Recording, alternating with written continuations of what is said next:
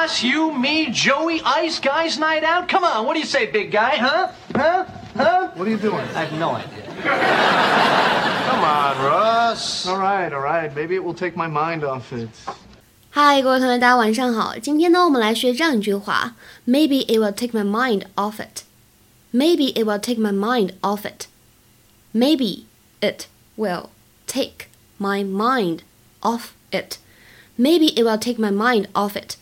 或许呢，这能让我忘记那件事。这个 take somebody's mind off something 表示让一个人呢不再去想这一件事情，不再去发愁，不再去忧虑的意思。所以呢，可以理解成为转移一下注意力。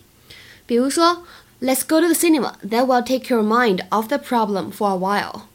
咱们去看电影吧。这样子的话呢，就能让你转移一会儿注意力，不要再去想那个难题了。